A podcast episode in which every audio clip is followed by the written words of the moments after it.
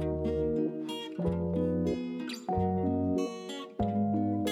Ну что, всем привет! Это 152 выпуск подкаста «Давай поговорим». С вами в этой виртуальной студии, как обычно, я, Стелла Васильева. И я, Аня Марчук. Мы продолжаем нашу праздничную серию, посвященную трехлетию подкаста, продолжаем отвечать на ваши вопросы. И сегодня мы отвечаем на вопрос, который нам настолько понравился, что мы решили посвятить ему целый выпуск. Да, сегодня будем говорить про гибкость в планировании, гиперконтроль, эффективность и как так делать свои задачи, двигаться к своим целям, чтобы не стрессовать себя, не вызывать в себе внутри себя какую-то чрезмерную тревожность и не мучить себя тем, что нужно сделать. Да, вопрос действительно будет про планирование и побочные эффекты от планирования. А также мы делаем праздничный стрим на YouTube. Он состоится 1 октября в 20.00, в 8 вечера по московскому времени. Поэтому, если вы хотите посмотреть на нас и послушать какие-то ответы на вопросы, которые вы зададите, зададите в прямом эфире, в ленте, либо заранее пришлете ваши вопросы в Telegram-бот с пометкой «Три года», то мы ответим на эти ваши вопросы в прямом эфире. Да, но вообще прямой эфир, конечно, для того, чтобы нам встретиться всем, виртуально поболтать, и вы можете задавать в самом эфире любые вопросы, не обязательно даже какие-то такие серьезные, которые должны войти в выпуск. В общем, поговорим обо всем. Ну что, да, давайте продолжать. И у нас в этом выпуске есть спонсор. Нас поддерживает бренд L'Oréal Париж и их новый продукт Ревиталифт Лазер с чистым 0,2% ретинолом. Мы чуть попозже вам расскажем про нашего спонсора, а сейчас давайте приступать к выпуску. И Стелла зачитает вам вопрос от нашей слушательницы.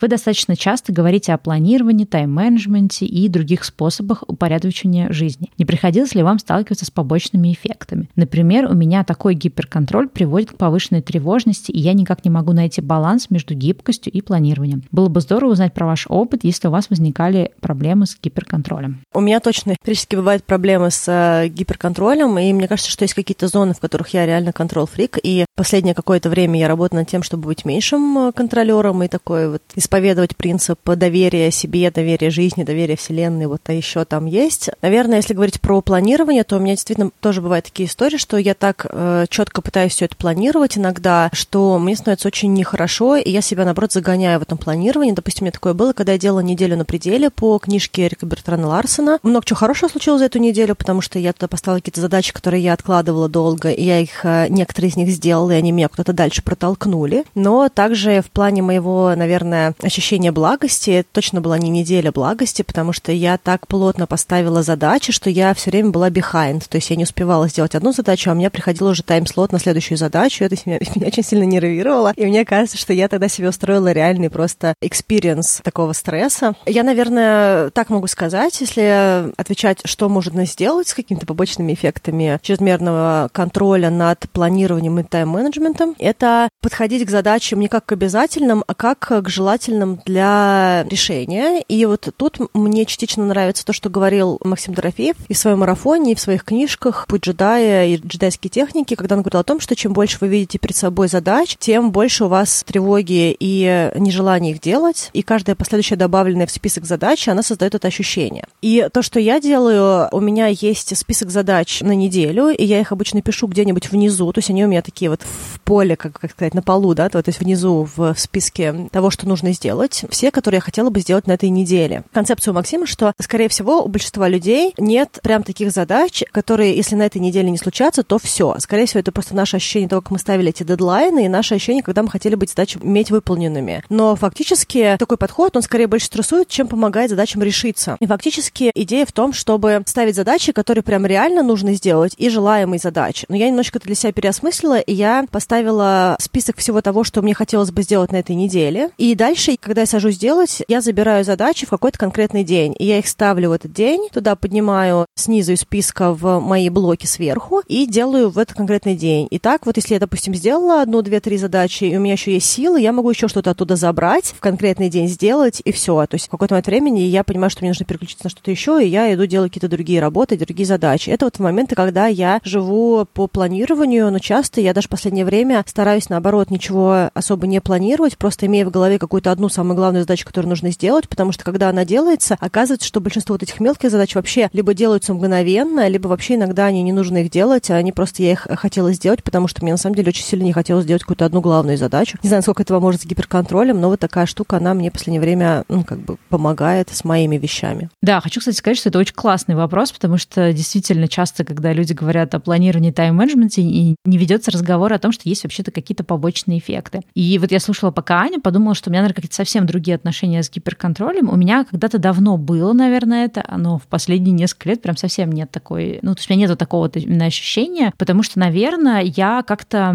пришла, во-первых, к тому, что к принятию того, что все не успеть, и это OK. И я сейчас больше исхожу из того, что я не одинаковая в каждый конкретный день, да, я могу проснуться, у меня может быть очень много энергии, а могу проснуться, у меня может быть очень мало энергии. Бывают дни, когда у меня есть энергия делать вещи, которые мне обычно не нравятся, какие-то рутины, там, разгребать, наводить порядок в файлах, каких-то там видеоархивах или в каких-то там, не знаю, очищать inbox. А бывает, когда я могу, не знаю, мне проще сесть новый сайт создать, чем вот эту рутину разгребать. И это совершенно как бы разные какие-то ипостаси меня. И я, конечно, могу себе там распланировать например, в какой день я что буду делать, да, или какие-то там, не знаю, там блоки выделять, но я приняла, например, лично про себя. То есть это не то, что для всех так, но для меня, что я не могу предугадать, во-первых, сколько у меня будет энергии и на что у меня будет запал. То есть мне очень сложно делать те вещи, которые мне делать не хочется. Вот, и поэтому у меня как-то вот а, отпускание гиперконтроля, оно пошло как-то вместе с тем, что я приняла, что я не могу знать, сколько у меня будет сил и сколько я себя смогу сделать. И также я понимаю, что все сделать нельзя, и что в том числе, да, часто бывает какая-то вот, э, ну, как бы ты планируешь планируешь больше, чем надо. И поэтому у тебя как бы вроде есть тревожность, я все не успею, не успею, но правда заключается в том, что ты действительно планировал то, что успеть невозможно. Я как-то раз пробовала, ну там, например, писать себе список дел на день, а потом прикидывать, э, сколько мне нужно на каждую задачу. Также я заносила, ну, например, сколько-то мне времени надо пойти, там, не знаю, пообедать, попить чаю, сходить в туалет, не знаю, размяться, там, полить цветы, погулять с собакой. И когда я все это прописывала так, ну, сколько нужно на каждую задачу, и потом, когда считается, что нужно добавить еще минимум 30%, а то и 50% к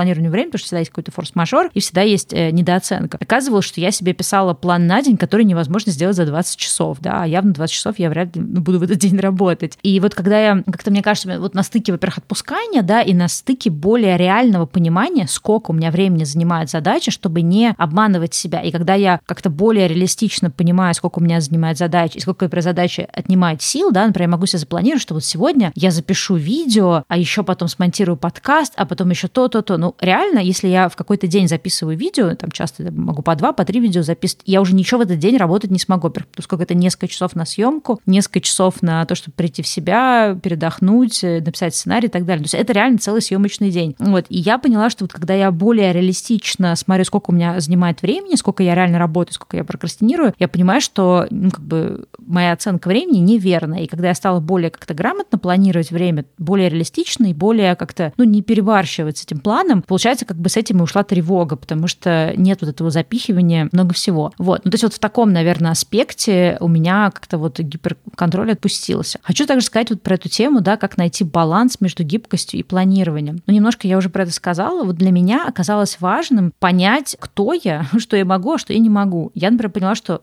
таймблок для меня не работает. То есть писать, что с 9 до 10 я буду проверять почту, а с 10 до 12 я буду делать то-то, для меня не работает. То есть я, ну, как бы пробовала несколько раз, такая, окей, зачем, ну, как бы пытаться, как там говорят, да, натянуть сову на глобус. Ну, то есть это не работает, это не тип моей личности. Мне важно понимать, да, в каком я сейчас состоянии, в каком я ресурсе, чем я хочу заниматься. И таким образом, как бы, да, себя не насилую, я успеваю сделать больше, чем когда я пытаюсь ну, подстроиться по какой-то очень жесткий график. То есть мне нужны вроде какие-то рамки, и мне нужна какая-то геймификация, то есть я все время придумываю себе какие-то хитрые штуки для того, чтобы да, усадить себя за работу, но у меня нету каких-то прям совсем четких вот этих графиков, когда чем заниматься. И а, еще тоже как бы, ну, такое, наверное, понимание гибкости, это все-таки понимание, да, какого-то минимума необходимого. То есть я должна понимать, что не все задачи имеют приоритет А да, что есть одна задача в день, которая имеет приоритет А, то есть надо ее как-то убиться, но сделать, а все остальные задачи, ну, уже по остаточному признаку. И когда ты себе вот расставляешь приоритет, что вот эту задачу, да, или если это какие-то более мелкие дела, вот эти две мелких штуки нужно сделать сегодня, а остальное как пойдет, то, во-первых, тревожность падает, потому что все равно есть ощущение сделанного дела, да, потому что хотя вот этот bare минимум, да, вот этот какой-то необходимый минимум сделал. А во-вторых, у тебя нет вот как бы, ну,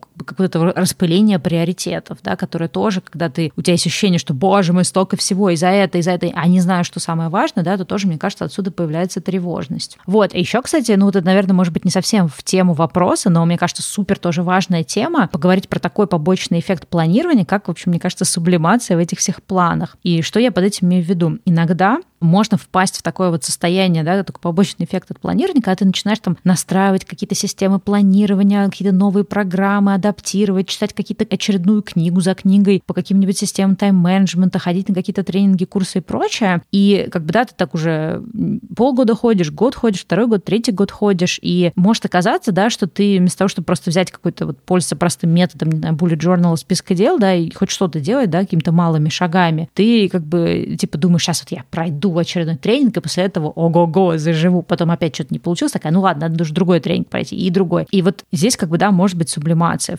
в том, что есть какие-то суперсложные планы. Например, когда я изучала программу Notion и ходила, смотрела тоже, как другие люди пользуются Notion, я иногда смотрела на некоторых людей, они такие, я вот открываю вот этот свой этот Notion, тут у меня, значит, видение моего, по моему проекту, это видение каждый день, там, видение на день, видение на месяц, цель на день, цель на час, и там и такая сложная вот эта система, и тут я, значит, обновляю задачу под задачей, тут приоритеты, тут еще что-то. И человек просто, я даже не понимаю, сколько вообще часов в день он тратит на то, чтобы обновить это все. И ты такой думаешь, а он реально это все делает? Или, ну, как бы, или это реально уже какая-то сублимация? С другой стороны, да, э, то, что я замечала, иногда пробование новых программ или составление планов, по которым ты потом не пойдешь, ок. Ну, то есть и тогда это реально ок, и вот в каких случаях. Тут важно понимать, да, это сублимация или это просто решает другие задачи. Например, когда у меня происходят какие-то важные перемены в жизни, переезд или какой-то там новый проект я запускаю, я нахожусь в большой степени тревожности, и мою тревожность может снять то, что я сяду и весь день посвящу планированию этого проекта. Я себе распишу какие-то красивые майндмэпы, какие-то интересные себе планы, там что-то придумаю, нарисую. И я понимаю, что вот как бы, да, вот какое-то вот воплощение всех идей на бумагу там или куда-то, оно помогает мне как раз избавиться от тревожности, потому что есть какое-то ощущение, что ты это все записал, перенес, ты прикинул, сколько тебе нужно времени, понял, что не все так страшно, все можно успеть, все можно сделать, и это успокаивает. То есть если я, ну, как бы понимаю, что это так, там, в случае с переездом или запуском нового проекта, то я позволяю себе иногда, да, потратить какое-то большое количество времени, чтобы этот проект себе расписать, потому что я понимаю, что на выходе буду более спокойная я, и потом уже дальше, неважно, буду ли этот план открывать, потому что у меня часто какой-то такой интуитивный, то есть я могу запланировать, и потом я все это потом держу в голове, как, ну, какие-то именно основные направления, не список дел, а какое-то направление движения. Мне не нужно потом смотреть на цели года, подгода, месяца и так далее. Вот, то есть такое это ок. То же самое там с переездом, да, когда там все себе расписал, так, это я сделаю в первый день, это, это за день за переезд, это мне нужно сделать за неделю, это за две, это за три. И я прям чувствую, что так, у меня все под контролем. И тогда это ок, тогда это не сублимация. Потому что это решает задачу как раз избавиться от тревожности. И иногда, да, то, что вот касается там новых приложений, я достаточно часто тестирую какие-то приложения, методики и прочее. Но у меня, ну, во-первых, я как бы не нахожусь в поиске какой-то там идеальной программы. То есть у меня в плюс-минус какой-то уже свой подход выработан. Но я понимаю, что иногда тестирование какой-то программы или какого-нибудь тайм-трекера или какого-нибудь habit-трекера помогает мне немножко вернуться в колею. То есть я могу как-то разболтаться, и мне не сесть за работу, и я не понимаю, чем занимаюсь. Но я так раз какой-то новый там habit-трекер тестирую, и заодно смотрю, у меня как-то продуктивность повысилась. То есть иногда это неплохо, да, пробовать новые штуки, делать что-то, но опять же, это, мне кажется, очень зависит от типа личности. Есть люди, которым нужна какая-то стабильность. Как только они что-то меняют, это разрушает всю систему, снижает продуктивность. Для меня, наоборот, новизна повышает мою продуктивность. Ну, тут как бы надо, да, на себя смотреть. Да, я вот тоже хотела про это сказать, что очень важно, если мы говорим про гибкость и про планирование, иногда бывает планирование ради планирования, когда ты настолько кайфуешь от того, чтобы делать списки, делать задачи и прочее, что тебя просто увлекает сам процесс планирования, но на самом деле работа по этому плану не идет. И нужно разобраться, зачем это планирование ради планирования, нужно ли оно или нет, если оно действительно просто доставляет вам удовольствие или помогает лучше собрать задачи в какой-то лоток, да, в какое-то одно место, то это хорошо. А если это просто сублимация задачи, то тогда это как раз то, что может высвободить время. И вот для меня гибкость в том, чтобы ставить в приоритет задачу, которую нужно сделать. И не знаю, как вас, что все равно у каждого человека свое ощущение задач, но у меня такое бывает, что если у меня есть какая-то одна очень важная задача, то я вообще не могу от нее абстрагироваться. То есть я просыпаюсь, я помню, что она есть. И, скорее всего, это та задача, которая больше всего вызывает дискомфорта. И либо нужно ну, как-то внутри себя переработать, если действительно задачу делать не нужно, она просто по какой-то другой причине вызывает дискомфорт, либо ее нужно сделать и двигаться дальше. И вот Наверное, гибкость для меня в том, чтобы использовать те инструменты, которые помогут в настоящий момент решить ту задачу, которая стоит. И у меня, допустим, с какими-то сложными вещами, вот для меня, допустим, переезд и разбор вещей — это сложная задача, которая у меня еще при этом такая ongoing, да, то есть она продолжающаяся задача. В ней есть микро всякие таски. Иногда есть какой-то инструмент, который на короткое время или на какое-то среднее короткое время помогает мне продвинуться, а потом перестает работать. И в этот момент я ищу какой-то другой инструмент, который может мне вот с этой точки дальше помочь продолжать делать мою эту сложную задачу. И эти инструменты, они плавающие, они видоизменяются, они могут быть возвратными, то есть какой-то инструмент мне может снова помочь на каком-то другом этапе пути. Да? И в этом есть гибкость, в том, чтобы ставить в приоритет не планирование, а решение задачи. Мне кажется, что как-то так. И прежде чем мы продолжим, хотим рассказать вам про спонсора сегодняшнего выпуска – L'Oréal Париж. Да, L'Oréal Париж – это международный антивозрастной бренд по уходу за кожей с инновационными формулами и технологиями, не уступающими по качеству люксовым продуктам. И сейчас у L'Oréal Париж вышел новый продукт, ночная сыворотка для антивозрастного ухода за лицом. Называется Revitalift Laser с чистым 0,2% ретинолом. В состав сыворотки входит чистый ретинол. Как нам рассказал независимый эксперт по уходу за кожей от L'Oréal Париж Анастасия Буропина, ретинол – это один из самых популярных ингредиентов, используемый дерматологами для борьбы с морщинами и пигментными пятнами. Ретинол ускоряет обновление клеток, если так можно сказать, прямо в зародыше ну или по-научному стимулирует деление клеток базального слоя, а также может проникать глубже в эпидермис и влиять на более глубокие слои. Особенности сыворотки Revitalift Laser в том, что она сделана с учетом технологии стабилизации ретинола, а это позволяет получать более высокую концентрацию чистого ретинола в домашнем уходе и сохранить все эффективные свойства ингредиента. Текстура сыворотки Revitalift Laser – это достаточно популярная сейчас текстура в уходе, она способствует более глубокому проникновению в кожу. Другими словами, данная Инновационная сыворотка – это инновационный в своем сегменте антивозрастной уход для тех женщин, которые стремятся уменьшить визуальные проявления морщин на лице, даже глубоких, и других несовершенств кожи. Если вы хотите узнать больше про Revitalift Laser, мы оставим ссылку на него в описании. А сейчас возвращаемся к выпуску. Да, но еще мне кажется, тоже в контексте гибкости важно выбирать какую-то методику, да, или чей-то там инструмент или подход. Все время смотреть, то есть анализировать, да, что в этом работает для вас, что вы можете себе забрать. То есть вам не обязательно каждую вот эту методику забирать целиком. То есть иногда люди зацикливаются на том, что вот нужно сделать прям вот идеально, как там изначально было описано, или эту программу на 100% да, использовать. Это не так важно. То есть вы пробуете, ну, как бы, да, мы все разные, берете то, что работает, то, что не работает, спокойно отпускаете. Или, да, вот как Аня рассказывала, да, то есть каким-то периодом периодами. Что-то работает, что-то меньше, что-то лучше. Я как-то больше воспринимаю свою систему планирования как, знаешь, такую корзинку с игрушками, знаешь, корзинку с инструментами. Там, в этой корзинке есть метод помидора, в этой корзинке есть метод 12 недель, есть bullet journal, есть какие-то там еще штуки. И в какие-то периоды жизни я просто смотрю на эту корзинку, ну, это как, не знаю, даже не корзинка, не знаю, там, инструменты для приготовления еды, да, ты смотришь, такой, окей, сегодня буду в кастрюле готовить, да, или на сковородке. И ты не смысле, что такой, боже, что ж, я тебе сковородкой не буду пользоваться, нет, надо пользоваться сковородкой, что я зря ее купил. Нет, то есть как бы для разных задач разные штуки. И ты просто как бы, если ну, долго занимаешься тайм-менеджментом, изучением и всяких разных методик, ты как бы отсеиваешь, оставляешь себе какой-то набор инструментов, который для тебя работает. И вот гибкость как раз она должна быть в том, чтобы не ты ради инструмента, да, а инструмент для твоей задачи. Может быть, в какие-то периоды достаточно просто листочка, на котором ты записал список дел на сегодня, и все. А бывает в какие-то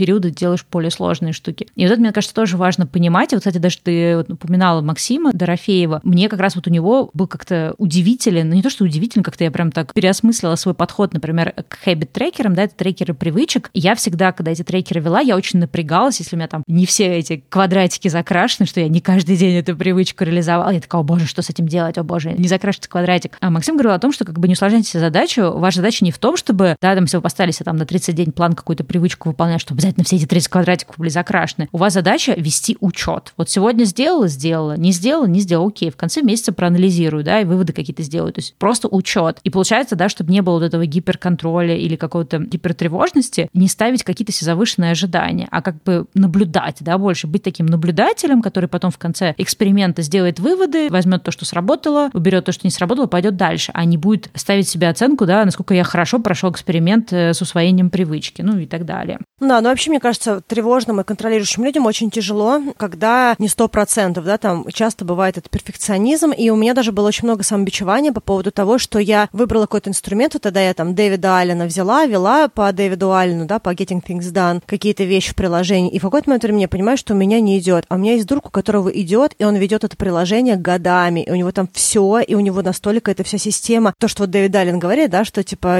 доверяй своей системе, что там должно быть все, иначе ты системе доверять не будешь. И вот у него реально там все. И, я думаю, блин, вот офигеть, как круто, что у него там все. А я повела там два месяца, и как-то у меня потом начало вот худеть потихонечку это все. Что-то не занесла, потом что-то мне надоело, и поначалу я там тоже заносила кучу папочек в папочки под папочки. И я очень сильно всего этого утомилась, и реально начала вести в какое-то время таски просто в блокнотике, зачеркивать то, что я хотела сделать на день, потом в Excel вот это я поднимаю из большого списка, ну и прочее, и куча других инструментов. И я себя прям корила, что вот у меня не приживаются какие-то там методики. И я недавно только подумала о том, что да пофигу, что они не приживаются. Я же двигаюсь, я же свои цели закрываю, а какие-то вещи, которые я не закрываю, наверное, если бы они мне были настолько критичными, я бы уже, наверное, их закрыла. Потому что, в общем и целом, опять-таки, прелесть где-то тревожного мозга, что то, что важно, оно бесконечно в голове крутится, и ты не можешь просто от этого абстрагироваться. И поэтому все то, что не занеслось, потерялось, какие-то мелкие задачи, когда кому-то что-то обещали прислать, или что-то нужно было где-то отметить, или что-то еще, что-то можно заносить в какие-то списки, просто чтобы их не потерять. Но если это привязано к другим людям, то где-то есть еще ответственность других людей о том, чтобы напомнить, что они что-то от вас ждут. И если они не пишут, наверное, им тоже это не настолько критично, раз они об этом не напоминают. В общем, вот это тоже какая-то, мне кажется, гибкость в планировании. Слушай, ну вот я, кстати, сейчас, пока мы с тобой говорили, я вдруг подумала о том, что, опять же, у меня тут под боком есть человек, который, помимо того, что он не читает книги по саморазвитию, он не ведет никакие ежедневники, планеры. Господи, есть вот такие люди, знаешь, мне кажется, у которых вообще как-то в жизни просто как это полная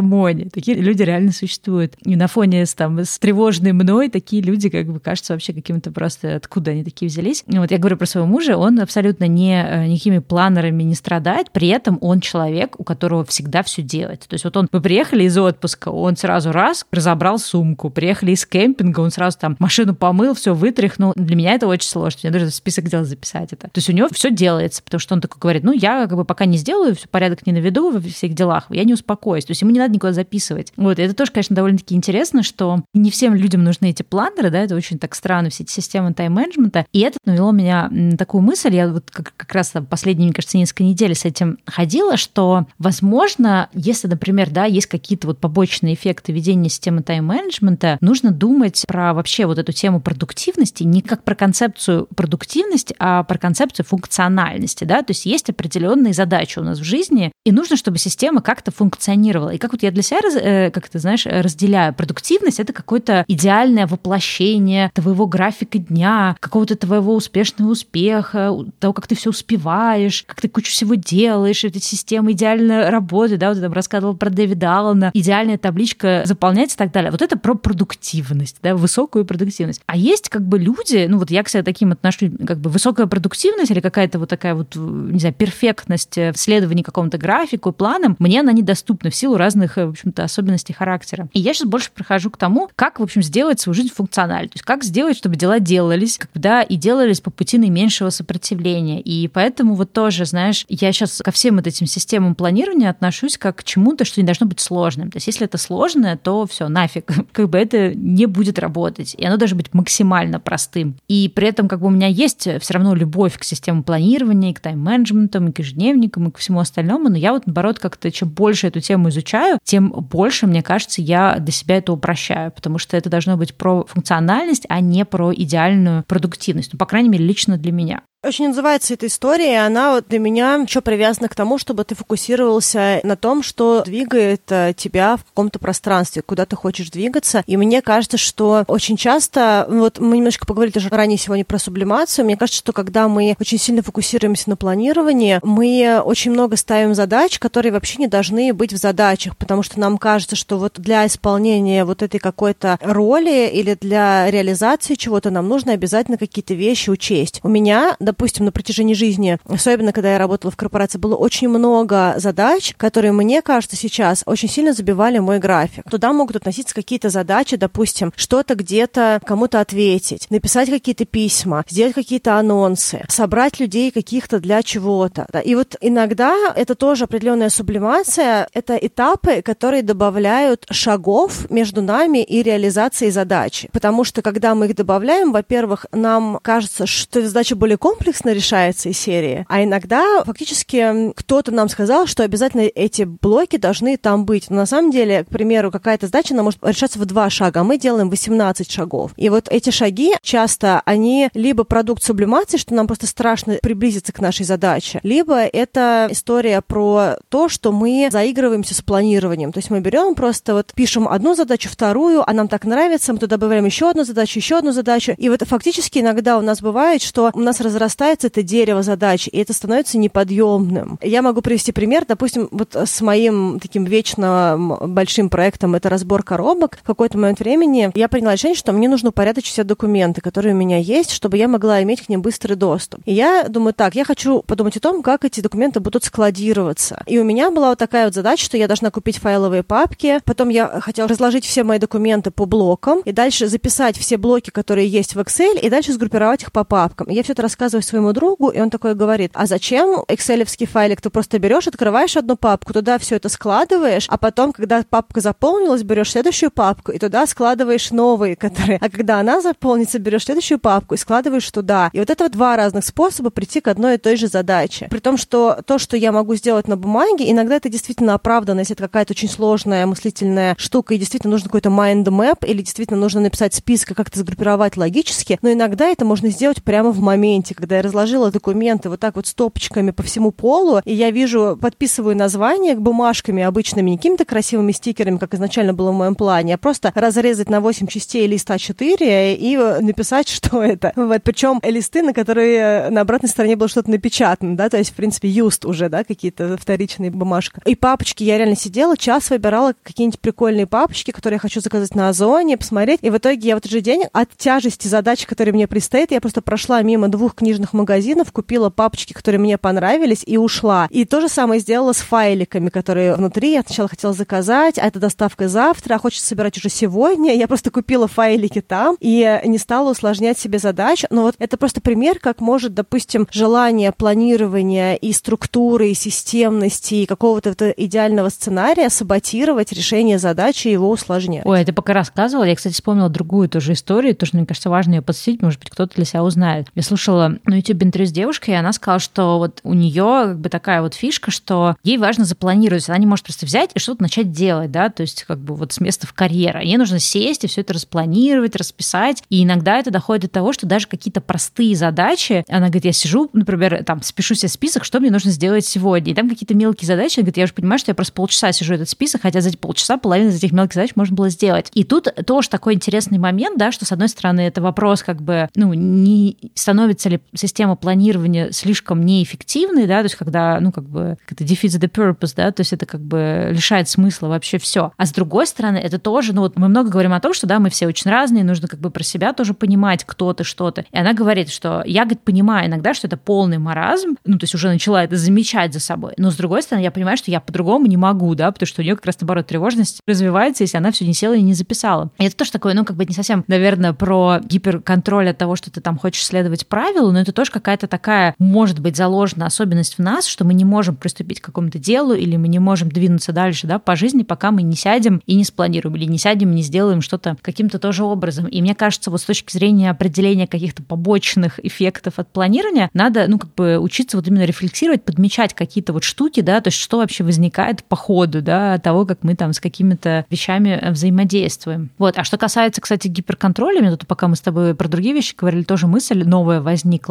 Вообще, вот, да, вот эта связка гиперконтроль от, ну, как бы, точнее, тревожность от гиперконтроля, ну, здесь, мне кажется, хорошо тоже покопать вообще, а что как бы вызывает вот эту тревожность. Потому что на самом деле, в зависимости от того, что вызывает тревожность, как бы это и надо, что называется, фиксить, да, а может быть, вообще не надо ничего фиксить, просто понять, что это есть и есть. Я вот о чем. Например, иногда тревожность может возникать, да, от того, что я себе очень много всего напланировал и не делаю, да, вот каждый день подвожу итоги, вижу, что вот там, не знаю, 30% задач сделано, да, против там 100 запланированных. И это может вызывать тревожность. И тогда, мне кажется, в этой ситуации вообще нужно отказываться на время от каких-то сложных систем тайм-менеджмента, потому что стресс приводит к тому, что у нас меньше ресурсов, мы хуже фокусируемся, да, мы хуже спим. Ну, то есть как бы получается, что мы сами понижаем свою работоспособность тем, что мы находимся в стрессе, да, или в тревоге. И получается, что если, в принципе, какие-то системы тайм-менеджмента вызывают тревожность, то надо вообще взвесить, а нужны ли тогда эти системы тайм-менеджмента. Потому что есть определенная категория людей, особенно это какие-то люди, например, такие творческие, сканеры, не знаю, там, люди с СДВГ, еще что-то. С одной стороны, нужна какая-то система, которая будет держать тебя в рамках, а с другой стороны, если как бы вся эта рамка завязана на высокую тревожность, то, возможно, как бы оно того и не стоит. И нужно больше тогда действовать интуитивно, как-то больше там просто отзываться, да, что хочется делать, больше как-то поток, все дела. Потому что это тоже большой вопрос, нужна ли такая система планирования, которая создает в тебе много тревоги. И тогда нужно ее либо упрощать, либо отказываться от каких-то вещей. То есть посмотреть, что и почему в системе планирования вызывает тревогу. Ну, то есть у меня, например, я понимаю, что тревога возникает каждый раз, когда я себе прописываю там по дням или по часам, чем я буду заниматься, а по факту у меня никогда это не сходится, и я тогда начинаю чувствовать себя дискомфортно. Вот. А если у меня просто есть какой-то плавающий список задач, я в целом понимаю, что мне нужно сделать да, в ближайшую там неделю, две, три, но неважно, в какой день я это сделаю. Может быть, в один день я сделаю 10 задач, а во второй день не сделаю ни одной. И мне, например, это ок. Понятно, что бывают разные профессии, разные обстоятельства, где не всегда такая гибкость возможна. Но вот у меня, кстати, как раз даже получалось, что я как раз всю свою деятельность, именно, наоборот, всю свою жизнь перестраивал, да, вот за последние несколько лет, активно перестраивал как раз в ту сторону, чтобы можно было именно, ну, как бы, да, вот иметь вот эту гибкость и такую вот возможность самой выбирать там, когда, чем и в какой степени заниматься. Вот, поэтому мне кажется, что вот важно все-таки понимать, э, нужна ли эта система тайм-менеджмента, если она загоняет тебя в тревогу. У меня, например, есть очень много друзей, которые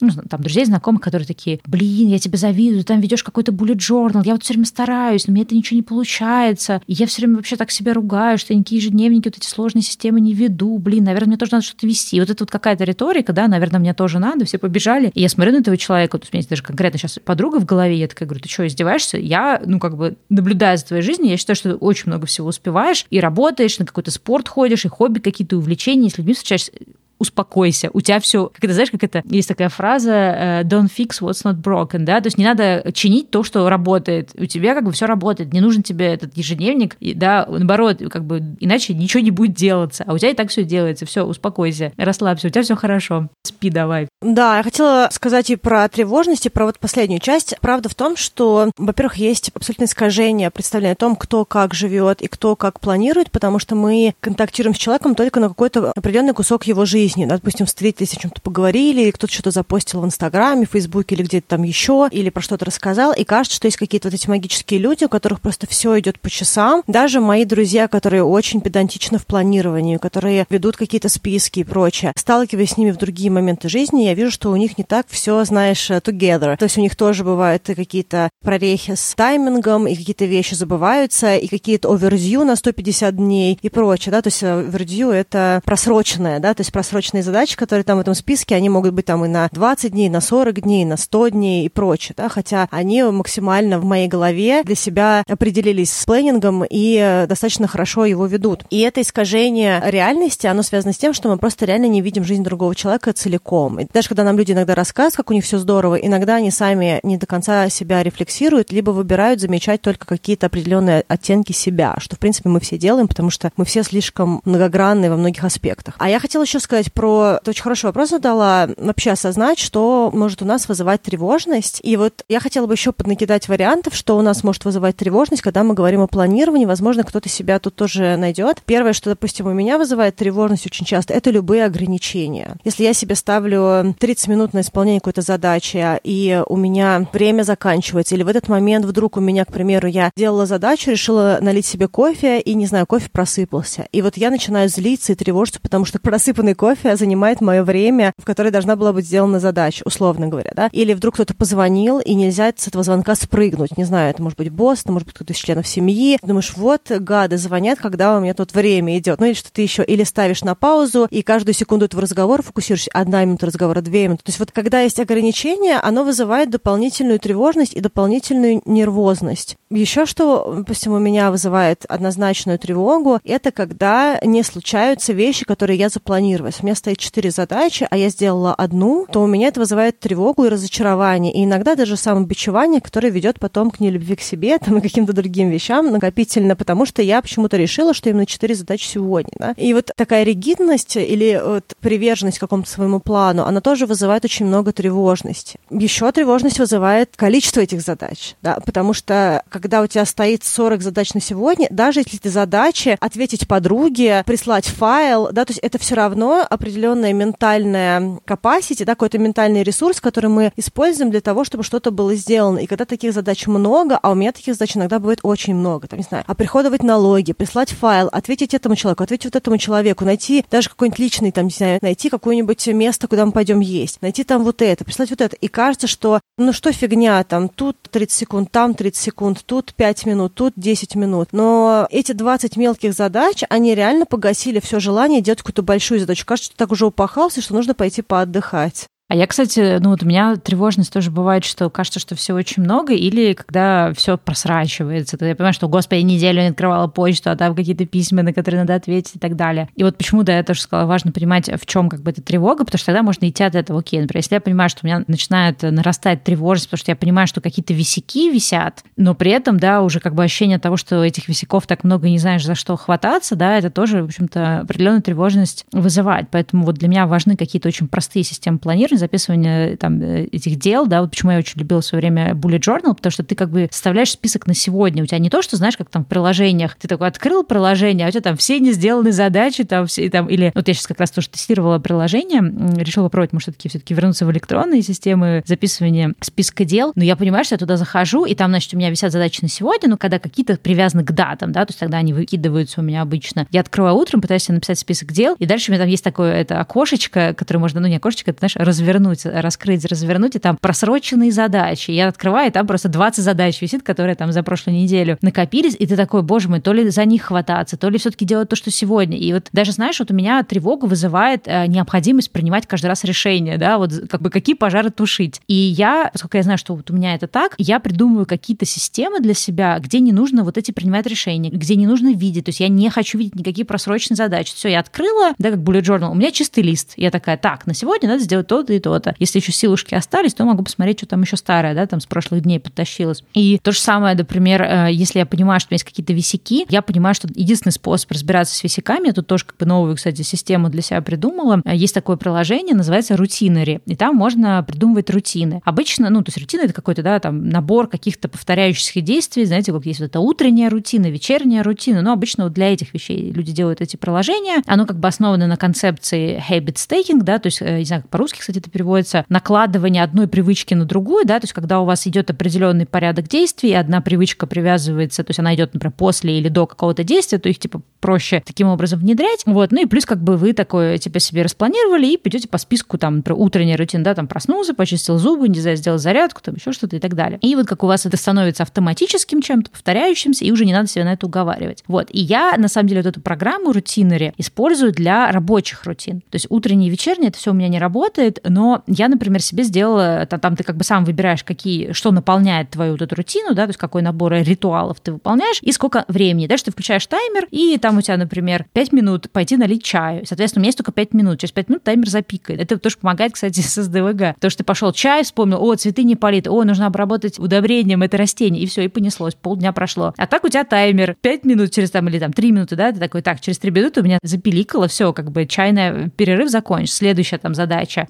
Проверить почту. У меня стоит на почту 10 минут. За 10 минут, естественно, я не смогу разгрести всю почту, все какие-то висяки, но я понимаю, что мне нужно 10 минут поразбирать почту. Но я обычно как, я, я читаю, если что-то супер быстро отвечаю сразу, если что-то медленно, я кидаю в туду-лист, а само это письмо удаляю или закидываю в архив, то чтобы оно не лежало в инбоксе, да, я пользуюсь системой Zero Inbox. И получается, что когда я думаю о том, что, о боже, неделя, не разгребала почту, надо как-то ее разгрести, боже мой, там всем ответить, а когда я понимаю, что мне нужно просто 10 минут поработать в почте, через минут таймер запикал, следующая задача, задача, там, 10 минут на то, чтобы разобрать какие-нибудь там рабочие чатики. Я 10 минут позанималась этим рабочим чатиком, потом еще что-то. И получается, что это как-то снимает с меня тревожность, во-первых, потому что благодаря этой рутине я каждый день хотя бы 10 минут посвящаю почте, и меньше все-таки возникает висяков по итогу, и мне не надо принимать это решение. Я просто иду по этому таймеру. Таймер запиликал, я понимаю, что, ой, ну я вроде как бы могла еще почту поразбирать, я уже вроде втянулась, такая, нет, следующая задача. И это какой-то вот игровой момент, плюс какой-то вот этот вот э, э, не знаю, такой, ну как бы стейкинг, да, что у тебя одна привычка с другой, со временем как-то это вот у меня прям начало вживаться. Я не знаю, как долго эта штука будет у меня присутствовать в жизни, да, может быть, она нужна первое время, пока я эту систему отрабатываю, потом она будет просто на автоматизме. Но я поняла, что у меня пропала куча тревожности и по поводу висяков, по поводу того, что я опять там чем-то какое-то время не занималась. Я просто вношу в график то, чем мне нужно заниматься какое-то количество, да, там, минут в день. Я причем не ставлю себе там час на почту, час на то-то. Нет, я ставлю реально по 5, по 10 минут. Это позволяет мне постоянно менять какие-то вот активности, разгребать вот как раз вот эту вот такую, что, что называется, shallow work, да, такая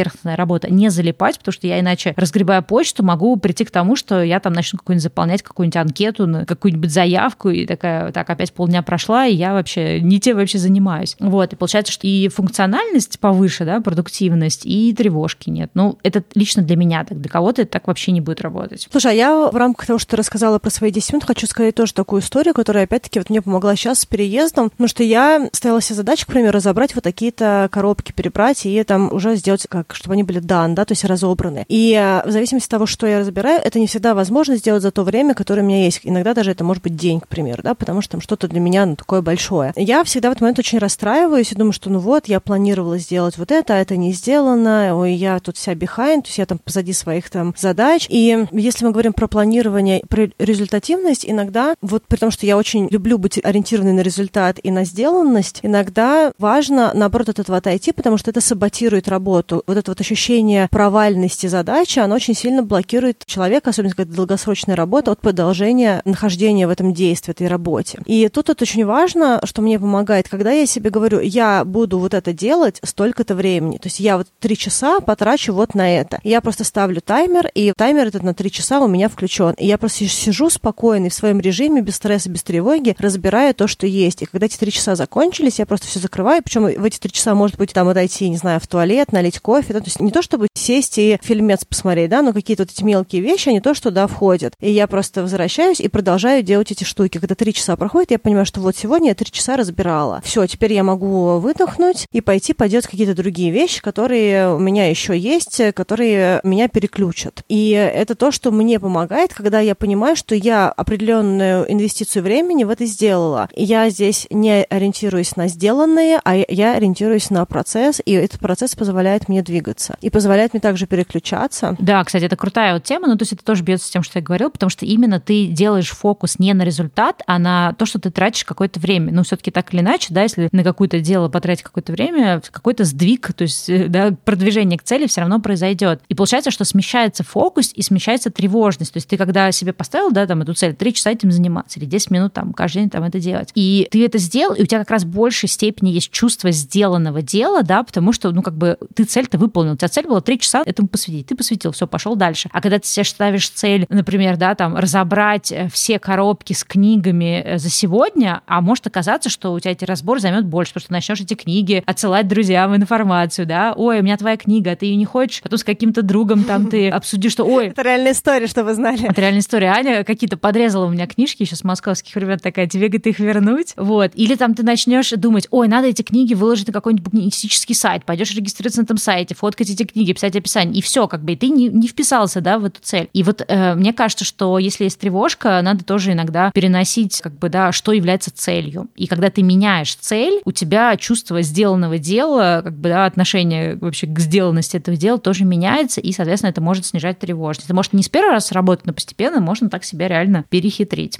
Да, а еще хочу сказать, вот, потому что у меня сейчас есть много задач, которые занимают много времени за один присест из серии, да, и вот то, что я периодически забываю, и мы в подкасте про это говорили, поэтому здорово тоже еще раз про это напомнить. Монотонность работы, если ее продолжать делать, с каждым этапом продолжения действия снижает эффективность. И то, что очень важно, бывает, важно перестать, чтобы потом продолжить. То есть вот когда, допустим, я какое-то продолжительное время делаю какую-то работу, допустим, вот разбираю что-нибудь. Если я буду стараться разобрать это все и сегодня просто ни на секунду не отрываясь продолжать разбирать, скорее всего, я, во-первых, и вечером уже буду не так эффективно, и завтра я буду вообще неэффективно. Поэтому то, что в этот момент очень важно делать, это взять паузу. Я иногда даже ложусь спать там на час, на полтора днем, и потом я просыпаюсь, и у меня есть снова ресурс, чтобы продолжать делать. Иногда это может быть, что просто взять паузу, не знаю, посидеть, налить кофе, посмотреть вдаль. Это тоже то, что я делаю. Да? И иногда это бывает пройтись, просто выйти, пройтись в магазин зачем-нибудь. Зачем вы идете, вообще не важно. Важно, чтобы вы вышли и прошлись, и переключились. И